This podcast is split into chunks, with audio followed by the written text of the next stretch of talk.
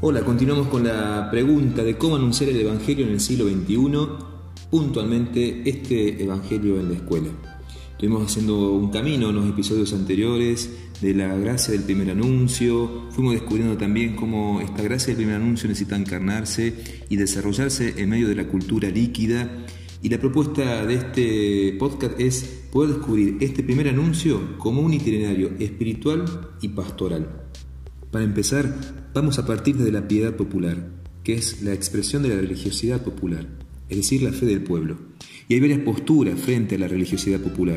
Algunos la idealizan, otros la ideologizan, otros la discriminan, otros la consideran como una religiosidad de segunda, otros la infantilizan, otros la valoran mucho. Pero no podemos perder de vista la importancia que tiene esta expresión de la fe del pueblo abierto a Dios. Y tenemos aspectos positivos que conectan con el primer anuncio que tienen que ver con la transmisión generacional de la fe, esa, esa valoración que hay en el lenguaje corporal y gestual de expresión de amor a Dios, a la Virgen, a los santos, esta devoción también por la Virgen María, esta transmisión también de las devociones, esta devoción que se hace expresión concreta en la ayuda fraterna, en la solidaridad, en el, en el encuentro, en el compartir, en las fiestas patronales, en las procesiones, en las peregrinaciones, en los santuarios. Bueno, cuánta riqueza implícita hay del primer anuncio en estas expresiones de la religiosidad popular. Tenemos que tener presente estas expresiones en nuestros colegios. ¿Cómo se hace presente la religiosidad popular con su espiritualidad en nuestros compañeros, en nuestros alumnos, en las familias que llegan, que quizás dejan al niño en la puerta y tocan a la Virgen y la imagen de María y piden la bendición? Bueno, necesitamos que esta fuerza del primer anuncio, que está implícito, como decíamos, en la religiosidad popular se despliegue y madure y dé frutos. Hemos recibido el don de la fe y para desplegarlo vamos a necesitar desarrollar una espiritualidad. Esta espiritualidad es el desarrollo vital y maduro de una fe viva que se hace vivencia.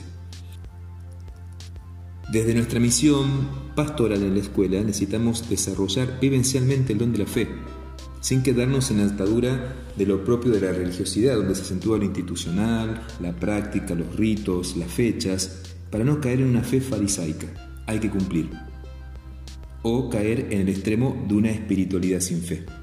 La fe y la espiritualidad son complementarias. La fe genera la espiritualidad y la espiritualidad nutre y acrecienta la fe. Para el desarrollo de una pastoral con espiritualidad no podemos prescindir de la palabra de Dios que es la fuente misma del querigma, un Dios cercano que se hace uno con nosotros. El Verbo se hizo carne y habitó entre nosotros. Y este Verbo encarnado me amó y se entregó por mí. Por lo tanto, el anuncio está íntimamente unido a la palabra de Dios.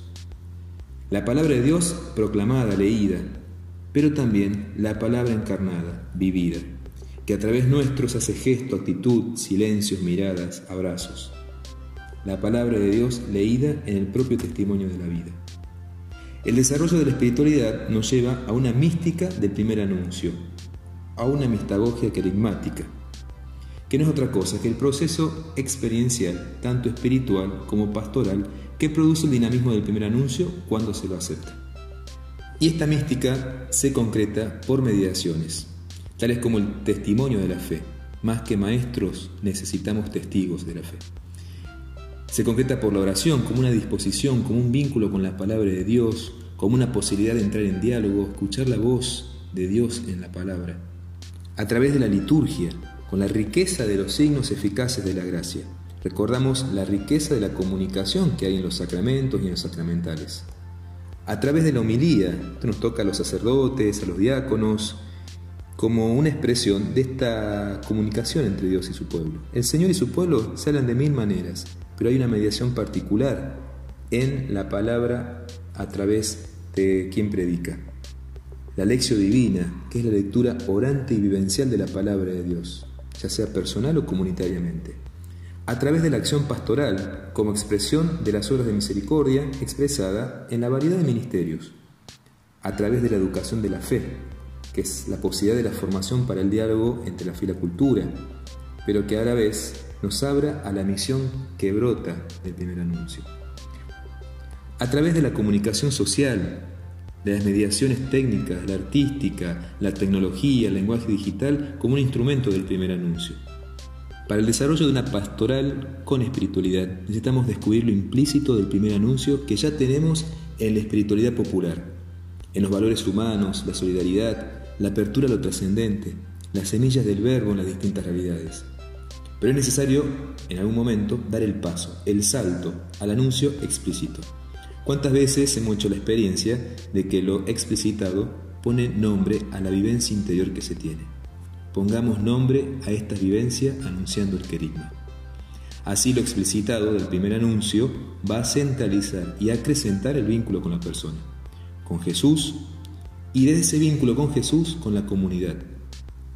Explicitando el primer anuncio va a provocar el proceso de la conversión, sanando y reconciliando a la persona con la imagen de Dios y desde ahí hacia los demás vínculos familiares y fraternos. La escuela católica es un lugar privilegiado para la maduración y el desarrollo de la espiritualidad, pero se nos presenta, entre tantos, este desafío. Por la urgencia de la catequesis y sus contenidos, sus tiempos, la evaluación, olvidamos la urgencia del primer anuncio. Recordamos que el objetivo del primer anuncio es suscitar la adhesión inicial a la fe, generando un proceso de conversión. Y el objetivo de la catequesis es el crecimiento en la fe y un mayor compromiso testimonial. Claro, nos pasa que queremos catequizar antes del querer. Siempre debe existir una continuidad entre ambos momentos del proceso de la fe. Sin primer anuncio no tiene sentido la profundización catequística. Y sin la catequesis no llega a su madurez completa el primer anuncio. Para terminar este episodio vamos a aprender de la pedagogía del Maestro, de Jesús, que se acerca existencialmente al otro, que sabe adaptarse a los procesos personales, una pedagogía de la humildad y de la paciencia que reconoce y valora la riqueza y la experiencia de los otros, que manifiesta una actitud de escucha, un maestro que instruye y que educa en la libertad responsable. Aprender del maestro Jesús que acompaña en la definición del proyecto existencial, que en cada comunidad descubre y disfruta en la multiplicidad y diversidad de los talentos y los carismas personales, que enseña iluminando con la palabra y el testimonio de vida y ahora sí, terminando, podemos decir que la escuela católica debe pasar de ser una escuela con pastoral, es decir, que se define por las actividades, por la liturgia, por las fechas, por el nombre, a una escuela en pastoral, que desarrolla una pastoral con espiritualidad.